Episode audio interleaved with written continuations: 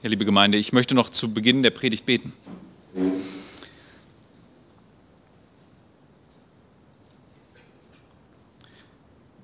Gütiger Vater, ich danke dir dafür, dass wir dein Wort haben. Danke dafür, dass du uns darin zeigst, wie du bist, wie du diese Welt regierst. Danke, dass du uns auch vor Augen führst, ja, wie in einem Spiegel, wie wir sind. Und so bitte ich dich darum, dass dein Wort heute unsere Herzen berührt, ja, dass es uns nicht kalt lässt, was du offenbarst, sondern dass es sich entfaltet in unserem Leben und uns verändert. Amen. Ja, so ein Jahr ist ein Wendepunkt.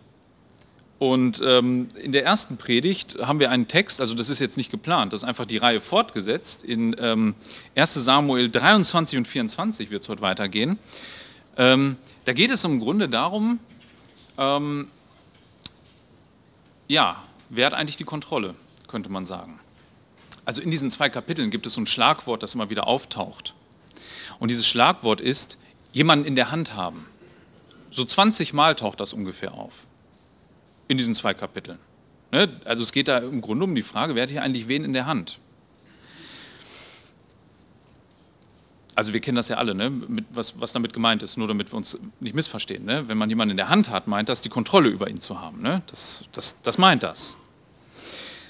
Ich würde diesen Predigtext so überschreiben. Auf Gottes Souveränität in schlechten und auch in guten Zeiten vertrauen. Ne, so an einem Wendepunkt des Jahres lässt man so ein bisschen Revue passieren, was waren eigentlich so für Zeiten. Ne? War es ein gutes Jahr, war es ein schlechtes Jahr? Ich weiß nicht, wie ihr euer Jahr so bewertet. Ne? Sind euch gute Dinge widerfahren oder schlechte? Wie habt ihr euch darin bewährt? Und dann steht natürlich auch die Frage im Raum, was kommt denn da so auf uns zu? Wird es ein gutes Jahr? Wird es ein schlechtes? Wird es Zeiten geben, in denen wir es schwer haben? Oder werden es Zeiten, die eigentlich ziemlich leicht sind, wo wir viel dazu gewinnen und uns die Dinge leicht fallen? Unser Text führt uns vor Augen, anhand von David, dass wir in beiden Situationen uns ganz auf Gottes Souveränität und sein Handeln verlassen können. In beiden. Im ersten Teil wird es um die schlechten Zeiten gehen. Das ist das 23. Kapitel im Ganzen. Man könnte es auch so sagen, hier ist ein Mensch, hier sind zwei Menschen, die so als Kontrast uns gegenübergestellt werden, David und, und Saul. Der Saul leidet an einer maßlosen Selbstüberschätzung und für David sind es schwere Zeiten, in denen er sich ganz auf Gott verlässt. Ich würde den ersten Abschnitt lesen, das sind die ersten 14 Verse. Und man berichtete David und sprach, siehe, die Philister kämpfen gegen Kehila und sie plündern die Tennen. Und David befragte den Herrn und sprach, soll ich hinziehen und diese Philister schlagen? Und der Herr sprach zu David, zieh hin und schlage die Philister und rette Kehila. Aber die Männer Davids sprachen zu ihm, siehe, wir fürchten uns hier in Juda, und wie sollten wir gar nach Kehila gegen die Schlachtreihen der Philister ziehen? Da befragte David den Herrn noch einmal. Und der Herr antwortete ihm und sprach, mach dich auf, zieh nach Kehila hinab, denn ich werde die Philister in deine Hand geben. Und David zog mit seinen Männern nach Kehila und kämpfte gegen die Philister und er trieb ihr Vieh weg und richtete eine große Niederlage unter ihnen an. Und so rettete David die Bewohner von Kehila. Es geschah aber, als Abiatar, der Sohn Ahimelechs, zu David nach Kehila floh, da kam er hinab mit seinem Ephod in seiner Hand. Ich mache mal ganz kurz hier einen Schnitt, da sind ein paar Dinge, die man erklären muss. Vielleicht äh, so zum Rahmen. Der David ist auf der Flucht. Und das Interessante ist, er hat es versucht im Ausland und Gott hat ihn durch einen Propheten im letzten Kapitel, das war der Prophet Gad, dazu aufgefordert, nach Juda zurückzukehren, aus, in, in dieses Gebiet. Was natürlich eine gefährliche Situation für ihn ist, weil es auch das Einflussgebiet von Saul ist. Jetzt gibt es ein Problem in diesem Gebiet, in Juda. Die Philister haben Auge drauf geworfen auf eine bestimmte Stadt dort, Kehila. Ähm, den Saul scheint das nicht groß zu jucken. David hört davon und David fragt sich, soll ich hier eingreifen? Und die Frage ist, wie, wie erfährt er jetzt den Willen Gottes? Das ist vielleicht so die erste Frage. Wir haben vorher erfahren, dass Saul ja alle Priester töten ließ, bis auf einen. Ne, das ist dieser, dieser äh, Abiatar, dieser Sohn Ahimelechs. Und der ist bei ihm. Und der hat eins, und das ist ein Vorteil, der hat das Priestergewand dabei. Und in diesem Priestergewand, müsst ihr euch vorstellen, gab es so eine Brustplatte, waren zwölf Steine drauf, die jeder das Volk symbolisierten. Aber da gab es so ein Täschchen eingearbeitet. Und da war so ein Los drin. Dieses Los hieß Urim und Tumim. Und das hat man in der Regel geworfen. Und der David hat ja den Priester da. Und so wird er wohl befragt haben. Und durch dieses Loswerfen kriegt er eindeutig zweimal die Antwort, obwohl seine Leute dagegen sind, ja, mach das. Geh dahin. Ich lese mal weiter. Und es wurde Saul berichtet, dass David nach Kehila gekommen wäre. Da sprach Saul, Gott hat ihn verworfen und in meine Hand gegeben, denn er hat sich eingeschlossen, indem er in eine Stadt mit Toren und Riegeln gekommen ist. Und Saul rief alles Volk zum Kampf auf, um nach Kehila hinabzuziehen, David und seine Männer zu belagern. Und als David erfuhr, dass Saul Böses gegen ihn schmiedete, da sprach er zu Abiatar, dem Priester, bring das Ephod her. Und David sprach, Herr Gott Israels, dein Knecht hat als sicher gehört, dass Saul danach trachtet, nach Kehila zu kommen, um die Stadt meinetwegen zu verderben. Werden die Bürger von Kehila mich seiner Hand ausliefern? Wird Saul herabziehen, wie dein Knecht gehört hat. Herr Gott Israels, tu es doch deinem Knecht kund. Und der Herr sprach, er wird herabziehen.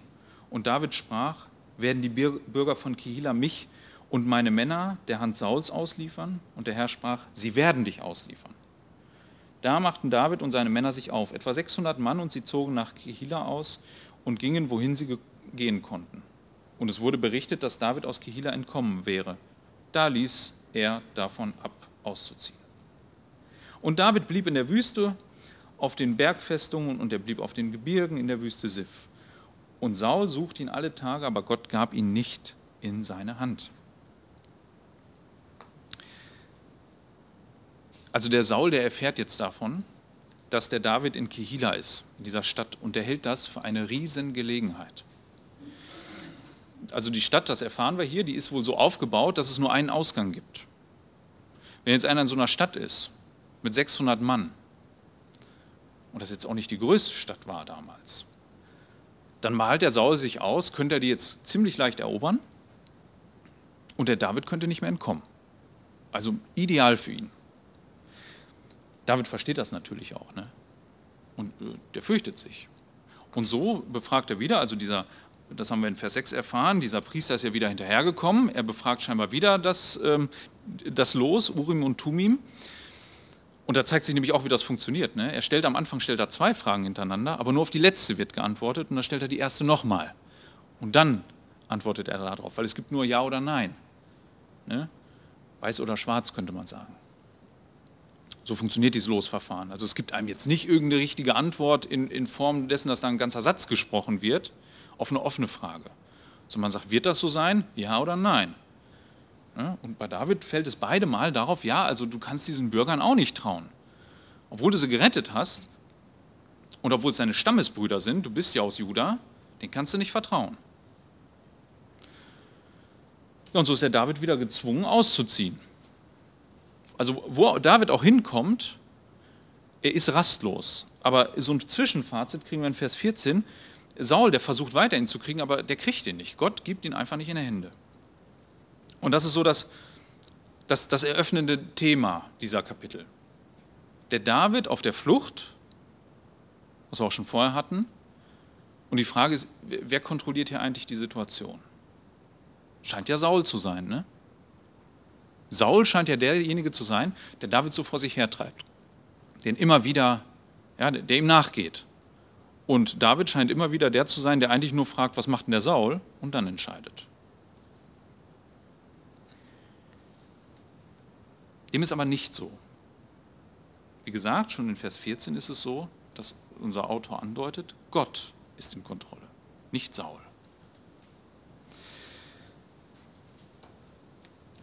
Der nächste Abschnitt ist relativ kurz, nachdem uns das Thema vorgestellt wird. Und es ist ein, es ist ein wirklich sehr, sehr kurzer Abschnitt, es ist das letzte Zusammentreffen zwischen David, ja, und viele sagen eben ähm, seinem Freund ähm, Jonathan. Ne, ich habe schon öfter darauf hingewiesen, der Altersunterschied ist beträchtlich. Ne? Da liegen wahrscheinlich so 20 Jahre zwischen den beiden. Ähm, und der Jonathan hat ihn ja als König anerkannt. Und jetzt treffen die wieder aufeinander. Allerletzte Mal. Und das Treffen sieht so aus. Und David sah, dass Saul ausgezogen war, um nach seinem Leben zu trachten. Und David war in der Wüste Sif im Wald. Da machte sich Jonathan, der Sohn Sauls, auf und ging zu David in den Wald und stärkte seine Hand in Gott. Und er sprach zu ihm, fürchte dich nicht, denn die Hand meines Vaters Saul wird dich nicht finden. Und du wirst König werden über Israel, und ich werde der Zweite nach dir sein. Und auch mein Vater Saul weiß es so. Und sie schlossen beide einen Bund vor dem Herrn, und David blieb im Wald und Jonathan ging in sein Haus.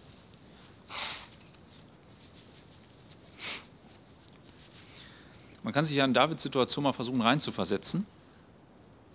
Also das Königtum, das scheint ja weit weg zu sein. Ne?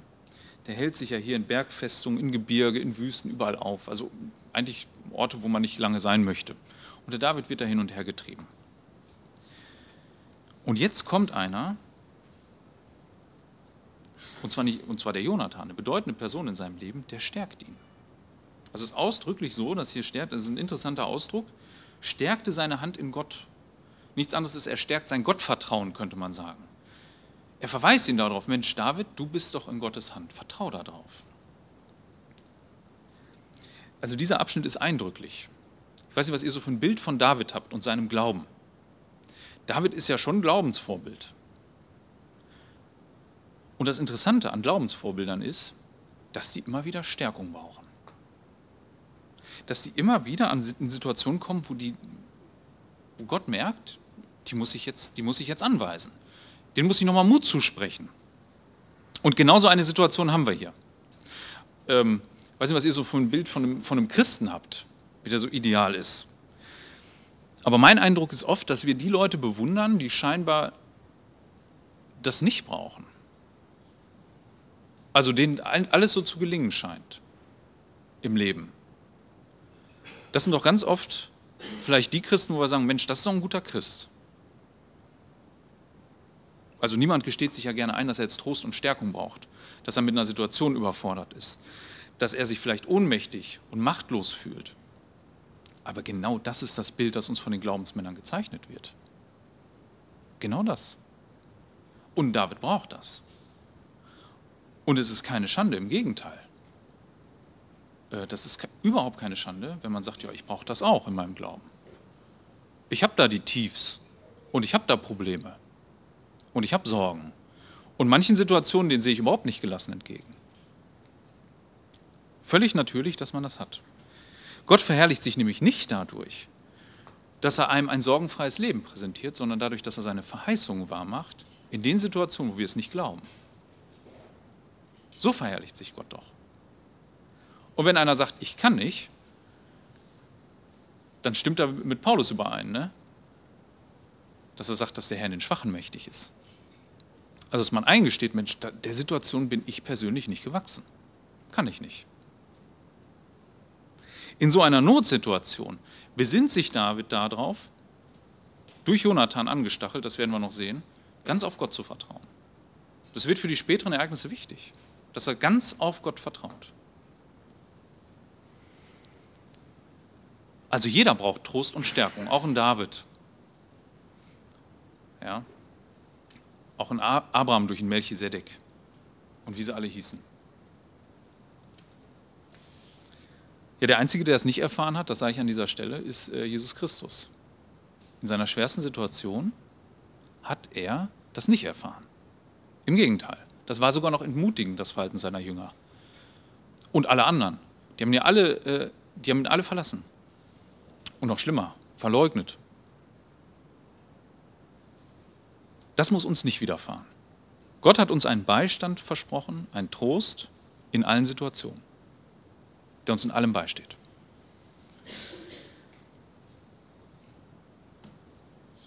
Die Situation wird sich jetzt zuspitzen. Man könnte sagen, die Schlinge wird enger. David ist ja noch erstmal entkommen. Der Saul ist ja gar nicht ausgezogen am Anfang. Ne? Der ist ja, äh, hat ja abgesehen davon, in diese Stadt zu gehen. Aber jetzt wird es ernster. Und äh, da kommt nämlich dieser Psalm, den Daniel äh, zum Eingang gelesen hat, nämlich rein. Das ist Davids Antwort auf die Situation. Jetzt gibt es nämlich Leute, die es nicht gut mit David meinen. Ähm, das ist der, der letzte Abschnitt dieses Kapitels. Da steht nämlich, da zogen die Sephiter zu Saul hinauf nach Gibea und sprachen, hält sich David nicht bei uns verborgen auf Bergfestungen im Wald, auf dem Hügel Hakila, der südlich der Wildnis ist? Und nun, o König, wenn irgendeine Seele es begehrt, herabzukommen, so komm herab. Und an uns ist es, ihn der Hand des Königs auszuliefern.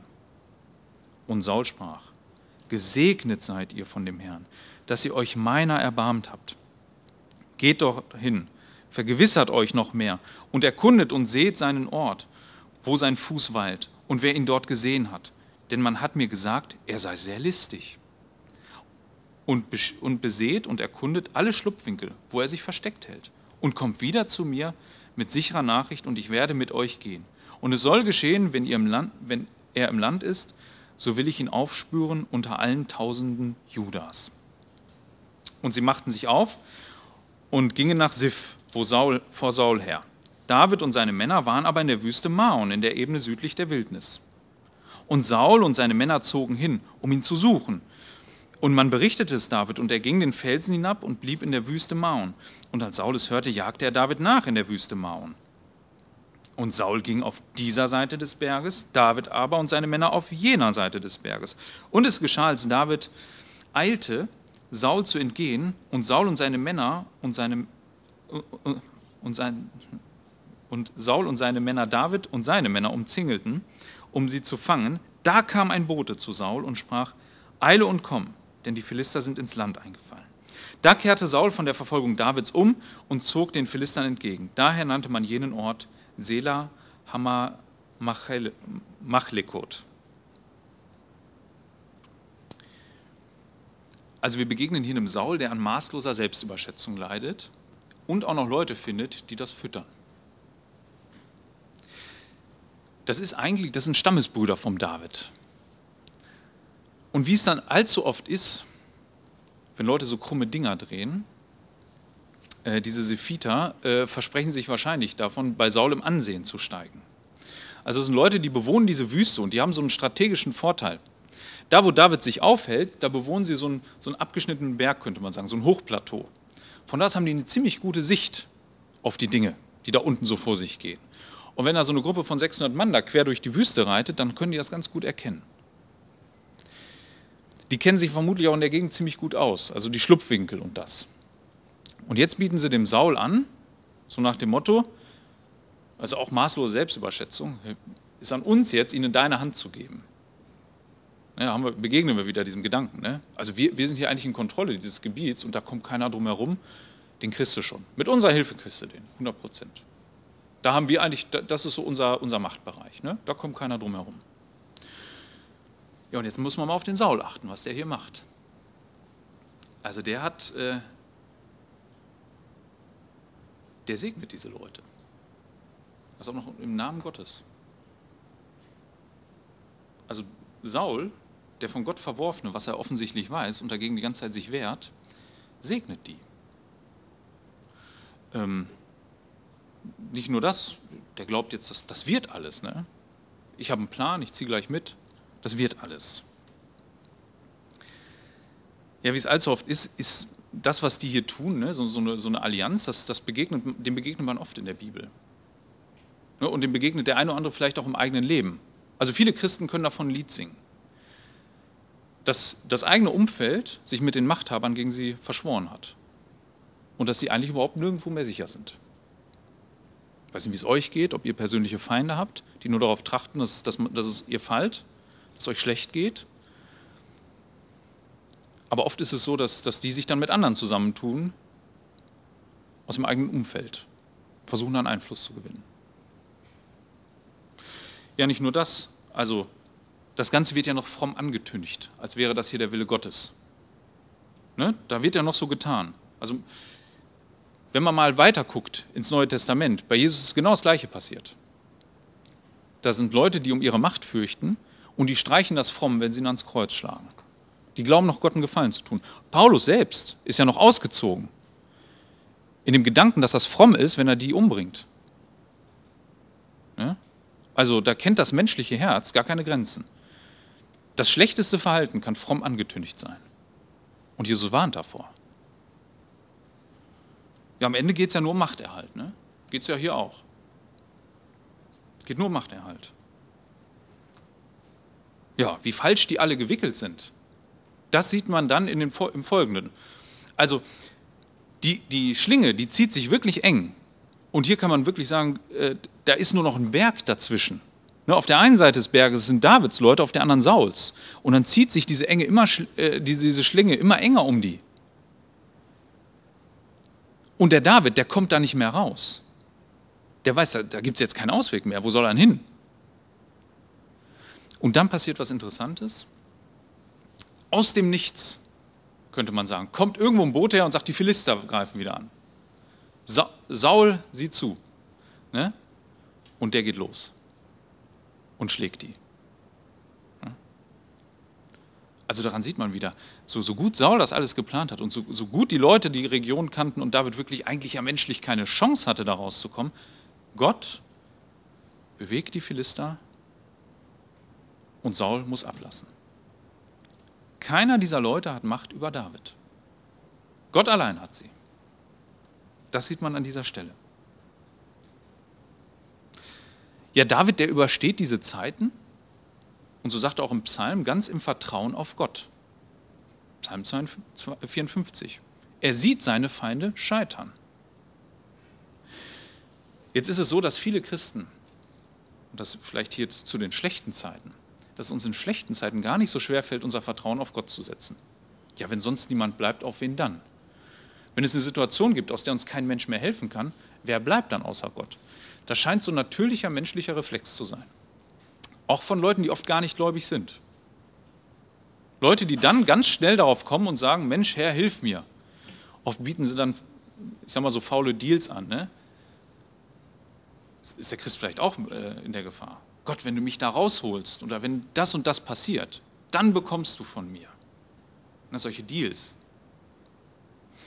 Der David macht das nicht. Hier ist uns ein Glaubensvorbild.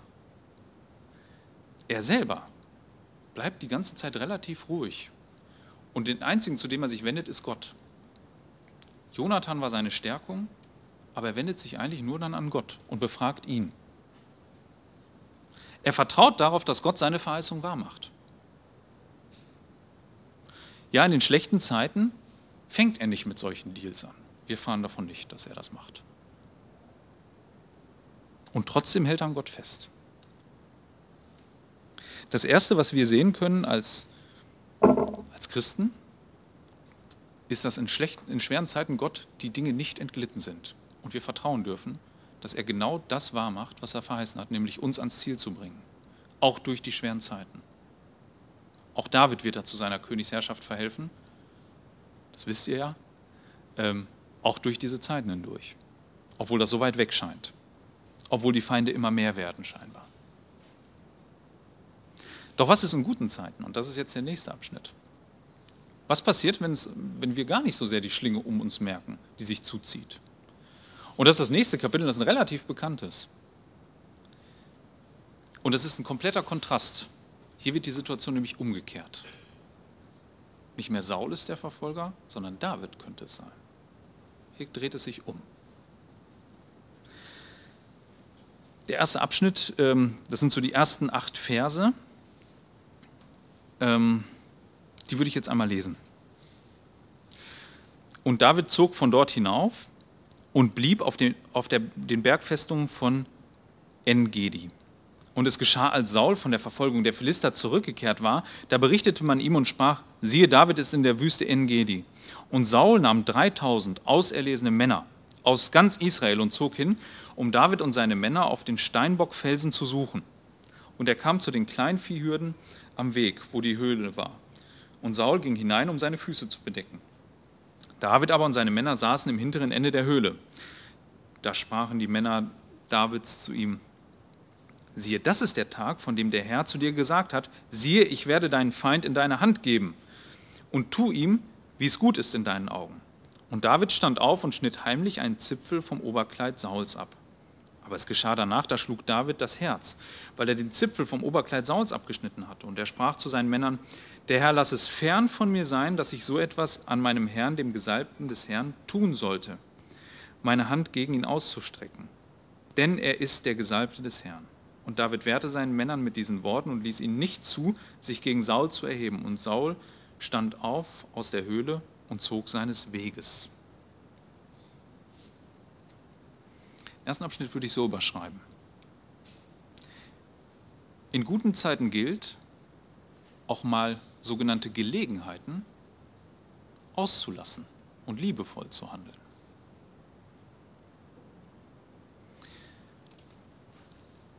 Wir würden das ja so sagen, das ist ja die Gelegenheit für den David. Also seine Männer sprechen es ja eigentlich aus. Der Saul hat wieder äh, die Verfolgung aufgenommen mit einer Elitetruppe von 3000 Mann. Ähm, scheint wieder brenzlig zu sein, ne? sonst wären die nicht so dicht beieinander.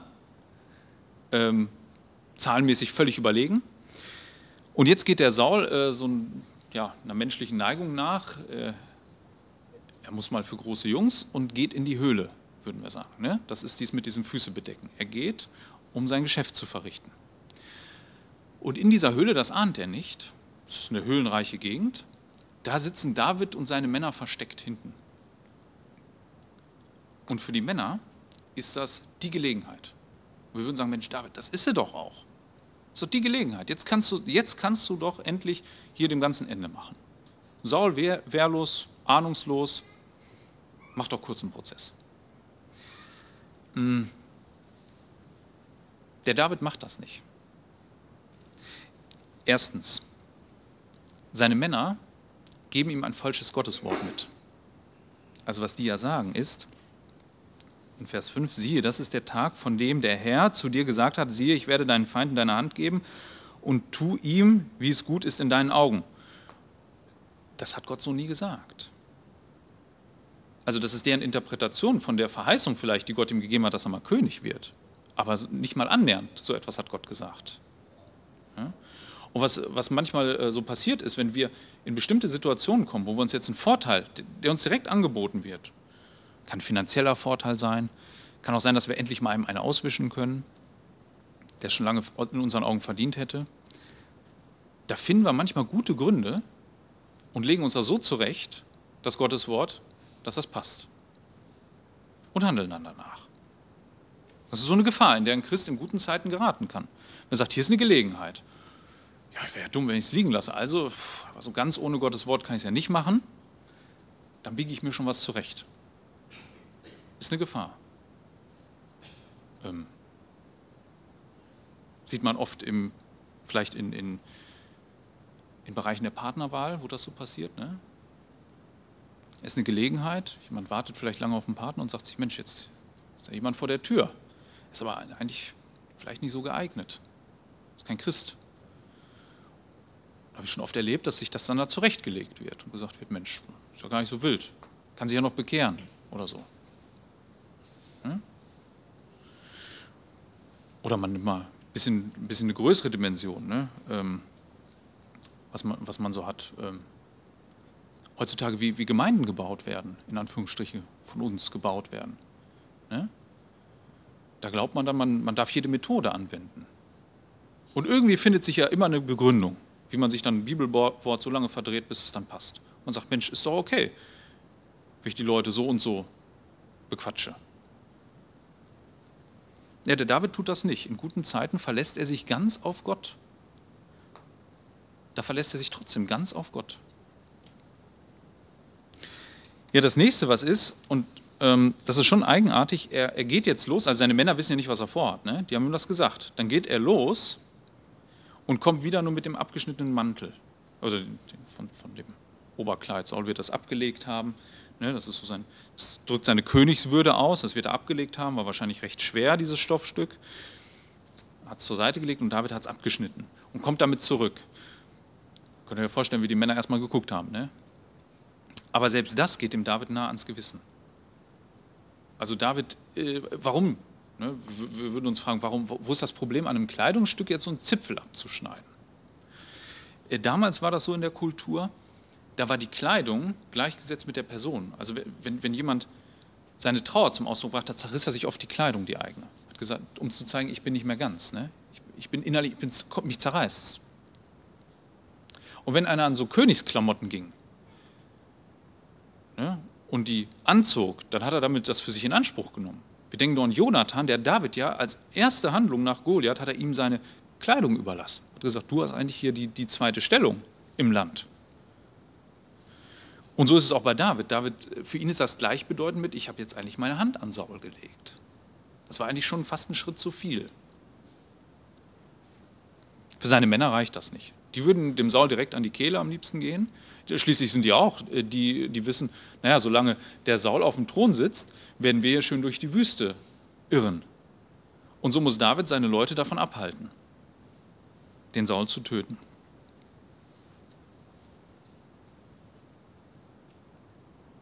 Ja, David praktiziert hier eins, was Paulus in 1 Timotheus 1, Vers 5 so als Summe aller christlichen Lehre zusammenfasst. Also kann man fragen, was, man kann ja oft fragen, warum, warum äh, lesen wir Christen die Bibel? Geht es darum, einfach Wissen anzuhäufen? Es ist sicher nicht schlecht, Wissen zu haben. Aber Paulus sagt, es gibt immer ein Ziel. Auch in der Verkündigung gibt es immer ein Ziel. 1 Timotheus 1, Vers 5 bis 7. Das Endziel des Gebotes, ne, also das, was, was äh, Christus gelehrt hat und was das Alte Testament lehrt, aber ist Liebe aus reinem Herzen und gutem Gewissen und ungeheucheltem Glauben, wovon einige abgeirrt sind und sich leerem Geschwätz gewandt haben und sich zu leerem Geschwätz gewandt haben, die Gesetzeslehrer sein wollen und nicht verstehen weder was sie sagen noch was sie behaupten. Ja, kurz am Rand, das ist schon äh, ein Problem, wenn man nicht mehr weiß, worum es eigentlich geht. Ne? es eigentlich darum geht, wie wir miteinander äh, leben. Also wenn deine Beziehung zu Gott geregelt ist, in dem Sinne, dass Christus dein Herr ist und dein Erlöser, kann man sich fragen, was, was gibt es denn noch zu, zu ergründen? Ja, natürlich kann man das immer tiefer begreifen. Aber wie mache ich deutlich, dass Jesus mein Herr ist? Hier steht, dass uns die Gebote mit dem, mit dem Ziel umformen, dass wir genau das tun, nämlich Liebe aus reinem Herzen, gutem Gewissen, ungeheuchelten Glauben. Dass wir Gott und unseren Nächsten lieben, in Summe, sagt Jesus. Und David, der praktiziert das hier. Der kann sich ja seinen Nächsten nicht aussuchen. Können wir auch nicht. Und in guten Zeiten fallen sich Menschen oft wie die Axt im Walde. Auch Christen leider. Denen geht es zu gut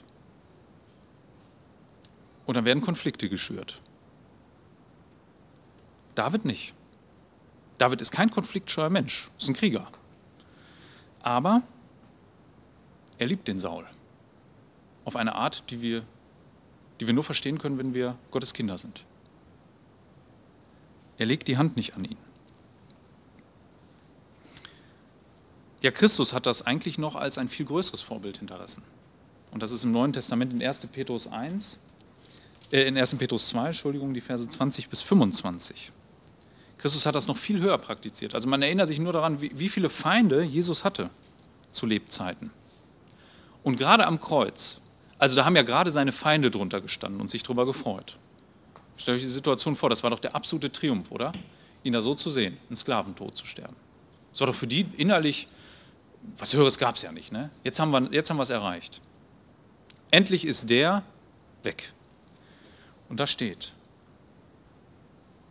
Also auch in eine Situation geschrieben, wo Christen viel aushalten müssen, aber trotzdem, denen geht es nicht gut. Trotzdem auch für gute Zeiten.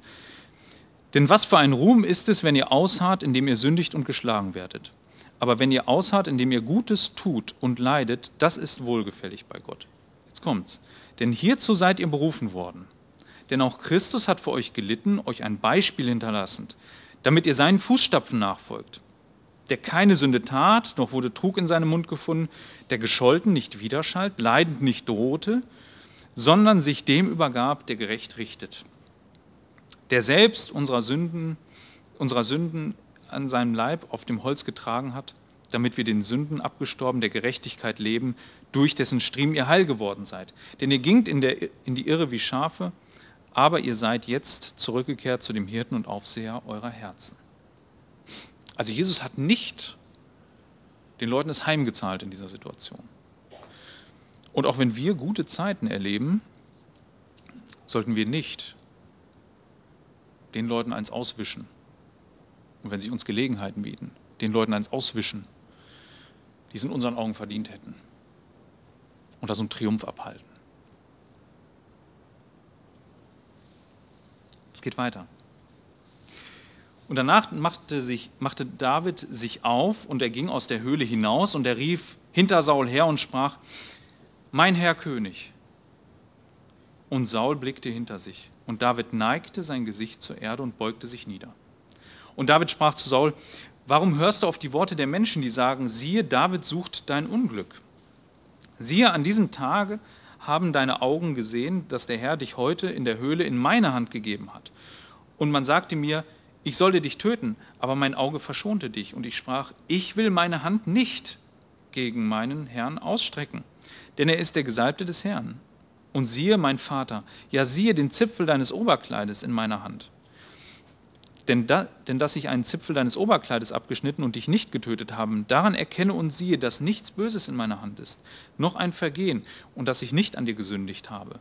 Du aber stellst meinem Leben nach, um es zu nehmen. Der Herr richte zwischen mir und dir, und der Herr räche mich an dir, aber meine Hand soll nicht gegen dich sein. Wie der Spruch der Vorväter sagt, von den Gottlosen kommt Gottlosigkeit, aber meine Hand soll nicht gegen dich sein. Hinter wem ziehst du, zieht der König von Israel her? Wem jagst du nach? Einem toten Hund? Einem Floh? So sei denn der Herr Richter und richte zwischen mir und dir, und er besehe es und führe meine Rechtssache und schaffe mir Recht aus deiner Hand.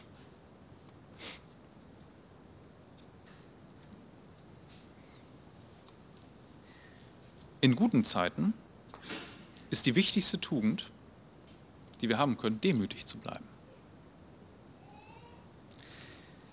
Also schaut mal David von, von dem, was er sagt und seine ganze Körpersprache, die uns hier geschildert wird. Also was macht er denn? Der, ähm, der wirft sich nieder, der spricht ihn als mein König an, mein Vater sogar, ne? ist auch der Schwiegervater, er spricht ihn so an. Auf der anderen Seite ist es auch so, dass er sich selber als ein Floh und ein Hund bezeichnet. Also schlimmer als ein toter Hund kann man nicht sein. Ein lebendiger Hund ist schon schlimm in den Augen, aber ein toter Hund ist noch schlimmer. Eigentlich sagt er, es ist gar keine Gefahr, die von ihm ausgeht. Und Floh ist so nichts. Ne? Ein König, der sich um Floh scheren würde, dem würde man sagen, was ist das für ein Erbsenzähler? Ne? Ähm ja, David macht sich hier ganz klein und Saul den lässt er da, wo er ist, nämlich den Gesalbten Gottes, den König. Das Ganze geht nur, wenn man eine Lektion gelernt hat, was es heißt, demütig zu sein. Es hätte auch umgekehrt laufen können.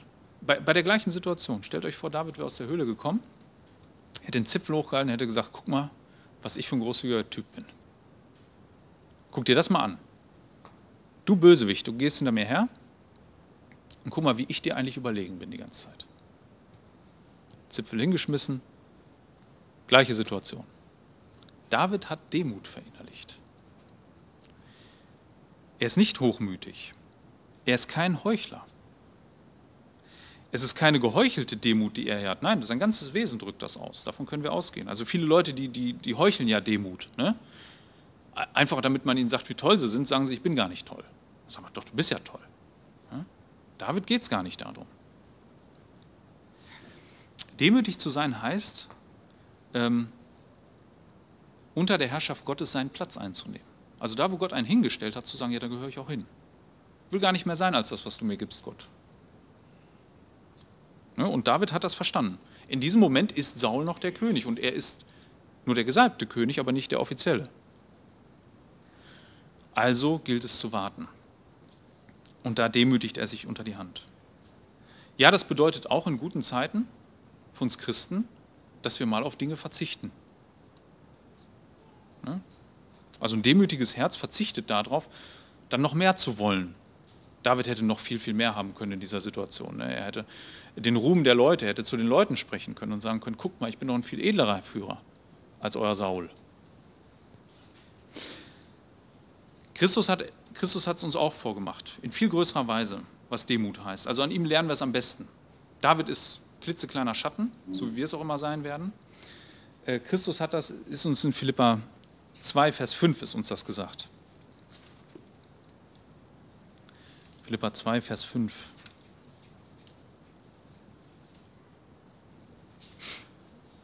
Also vorher geht es darum, dass einer Demut den anderen höher achtet als sich selbst. Ne? Dass einer weiß, es ist mein Platz. Ich, ich, bin nicht, ich bin nicht zum Herrschen berufen, sondern auch um den anderen zu dienen. Da steht nämlich, denn diese Gesinnung sei in euch, die auch in Christus war, der, der einer Gestalt Gottes war, es nicht für einen Raub achtete, Gott gleich zu sein, sondern sich selbst zunicht machte und Knechtsgestalt annahm, indem er in Gleichheit der Menschen geworden ist und in seiner Gestalt wie ein Mensch erfunden, sich selbst erniedrigte, dem er gehorsam wurde bis zum Tod, ja zum Tod am Kreuz. Also an dieser Stelle, ähm, Jesu Menschwerdung ist ja auf der einen Seite ein Geheimnis. Auf der anderen Seite gibt uns dieser Text einen gewissen Einblick, wie das, wie das äh, war. Jesus hat nämlich verzichtet auf etwas, auf einige Dinge. Alle die Dinge, die nur Gott zugeschrieben werden können, auf die hat er verzichtet. Da hat er sich eingeschränkt. Allmacht, Allwissenheit, Allgegenwart, Ewigkeit.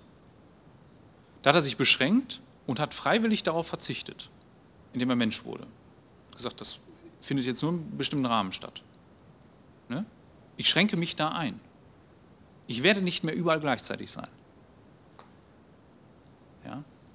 Ich werde nicht mehr alles wissen. Das macht er deutlich, wenn er darauf verweist, dass der Vater gewisse Dinge nur weiß. Er wird auch nicht mehr allmächtig handeln, in dem Sinne, dass er das ganz für sich alleine bestimmt, wann er was tut, sondern er achtet darauf, wann der Vater es möchte. Er schränkt sich ein. Ja, damit ist er das perfekte Beispiel für Demut. Und es ist eigentlich die christliche Tugend, die wir mit haben sollten, neben der Liebe, dass wir demütig miteinander umgehen. Das ist eine Grundbedingung, dass man seinem Nächsten so begegnet, wie Gott das möchte. Dass man sich selbst nicht für was Großes hält. Und wenn man auch größer ist als der andere, sich dann einschränkt und es nicht raushängen lässt. Das ist das Entscheidende.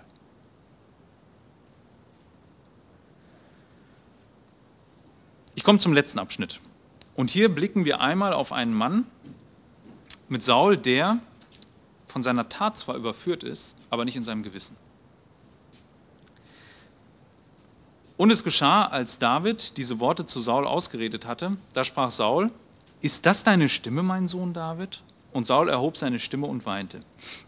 Und er sprach zu David, du bist gerechter als ich, denn du hast mir Gutes erwiesen. Ich aber habe dir Böses erwiesen. Und du hast heute bewiesen, dass du Gutes an mir getan hast, da der Herr mich in deine Hand geliefert und du mich nicht getötet hast. Denn wenn jemand seinen Feind findet, wird er ihn auf guten Wege ziehen lassen? So möge der Herr dir Gutes vergelten für das, was du an diesem Tag an mir getan hast. Und nun siehe, ich weiß, dass du gewiss König werden wirst und dass in deiner Hand das Königtum Israels bestehen wird so schwöre mir nun bei dem Herrn, dass du meine Nachkommen nach mir nicht ausrotten und meinen Namen nicht vertilgen wirst, willst aus dem Haus meines Vaters. Und David schwor Saul. Und Saul ging in sein Haus, David und seine Männer aber stiegen auf die Bergfestung. Ja, Saul ist komplett überführt von seinem Tun. Wie gesagt, es gibt Leute, die ihr Tun in gewisser Weise bereuen, aber sich dennoch nicht auf Gott verlassen und sich zu ihm hinwenden. Wir sprechen davon, dass dann einer nicht bekehrt ist. Ne? Er glaubt nicht und nicht gläubig. Saul muss hier eins erkennen, was uns allen blüht. Ich weiß nicht, ob ihr das schon erkannt habt. Unser Leben ist nicht in unserer Hand. Er kennt Saul. Saul dachte ja die ganze Zeit, er kontrolliert die Situation. Er wäre derjenige, der David in seiner Hand hält. Es ist nur eine Frage der Zeit, bis er sein Leben beendet. Er dachte, er wäre derjenige, der die Geschicke in Israel lenkt. Und so muss er erkennen, er war die ganze Zeit eigentlich in, in Gottes Hand und letzten Endes damit auch in Davids Hand, der der zukünftige König sein wird. Er musste erkennen, dass über ihm einer regiert, der viel, viel größer ist als er. Und das blüht uns allen. Also wenn wir mal einen Moment darüber nachgucken, dass wir, wie wir hier so sitzen, es scheint uns so selbstverständlich zu sein, dass wir heute Morgen aufgestanden sind, gesund waren, vielleicht auch ein bisschen Schnupfen hatten, aber wir waren nicht sterbenskrank, sonst würden wir nicht sitzen. Ähm, das scheint so selbstverständlich zu sein, dass wir auch, wenn wir heute Abend schlafen gehen, uns keine Gedanken darüber machen, dass wir morgen aufwachen. Dabei, wenn wir mal darüber nachdenken, was, was, was wir so in unserem Körper, was so für komplexe Dinge vorgehen, ne? unser Gehirn, also ich habe immer gestaunt, wenn ich im Biounterricht gehör, gehört habe, dass mein Gehirn ja eigentlich immer noch ja Signale ans Herz senden muss, damit es weiter schlägt. Ne? Das vegetative Nervensystem habe ich damals gelernt und dann, dass ich weiter atme und dass es nicht einfach stoppt. Ich entscheide mich ja nicht zu atmen im Schlaf. Ich entscheide auch, mich auch nicht, dass mein Herz schlägt. Und dass das alles so läuft, das ist ja ein Wunder. Aber das kann ja auch mit einem Mal vorbei sein. Und das muss uns doch erschrecken. Wenn wir noch nie drüber nachgedacht haben und nicht wissen, dass wir dann gerettet sind und sicher sind, dann muss uns das doch eigentlich äh, beängstigend vorkommen. Das kann, könnte vorbei sein. Könnte sein, dass ich noch 200 Herzschläge habe. Da ist Ende. Hm? Saul erkennt das in diesem Moment. Eigentlich wäre es schon vorbei. Aber ihm bleibt irgendwie kein richtiges Trostpflaster. Ne? Der, er vertraut ja nicht auf Gott. Ihm bleibt gar kein Trost. Das Einzige, was er sich erhofft, ist, ja, lass meine Nachkommen leben. Das ist eigentlich keine richtige Perspektive. Es ist schön, wenn unsere Nachkommen uns überleben und wenn das weitergeht oder so. Aber letzten Endes ist das ja gar nicht so die entscheidende Frage. Die hat er schon längst weggeschoben. So, wie wird es mit ihm weitergehen, wenn sein Herz mal nicht schlägt? Was ist dann mit ihm los? Die Frage scheint er schon nicht mehr zu stellen. Saul ist an dieser Stelle ein, wirklich ein, ein, ein tragisches Bild für einen Menschen, der keine Verheißung mehr hat. Keine. Also Saul ist ja kein Mensch in dem Sinne, heute würden wir viele sagen, Saul ist ja nicht ungläubig, ne? Ähm, der glaubt ja an Gott. Saul weiß auch, dass es einen Gott gibt, auch in dieser Situation. Aber dennoch würde die Bibel ihn niemals hier als einen gläubigen Menschen schildern. Und auch später nicht. Einen gläubigen Menschen kennzeichnet nämlich, dass er sein ganzes Vertrauen auf Gott wirft. Dass er an seine Verheißung glaubt. Dass er sagt, Herr, deine Verheißung, wenn du mir gnädig bist, dann, dann werde ich die erben. Da kann ich mich drauf verlassen. Und Saul hat das nicht.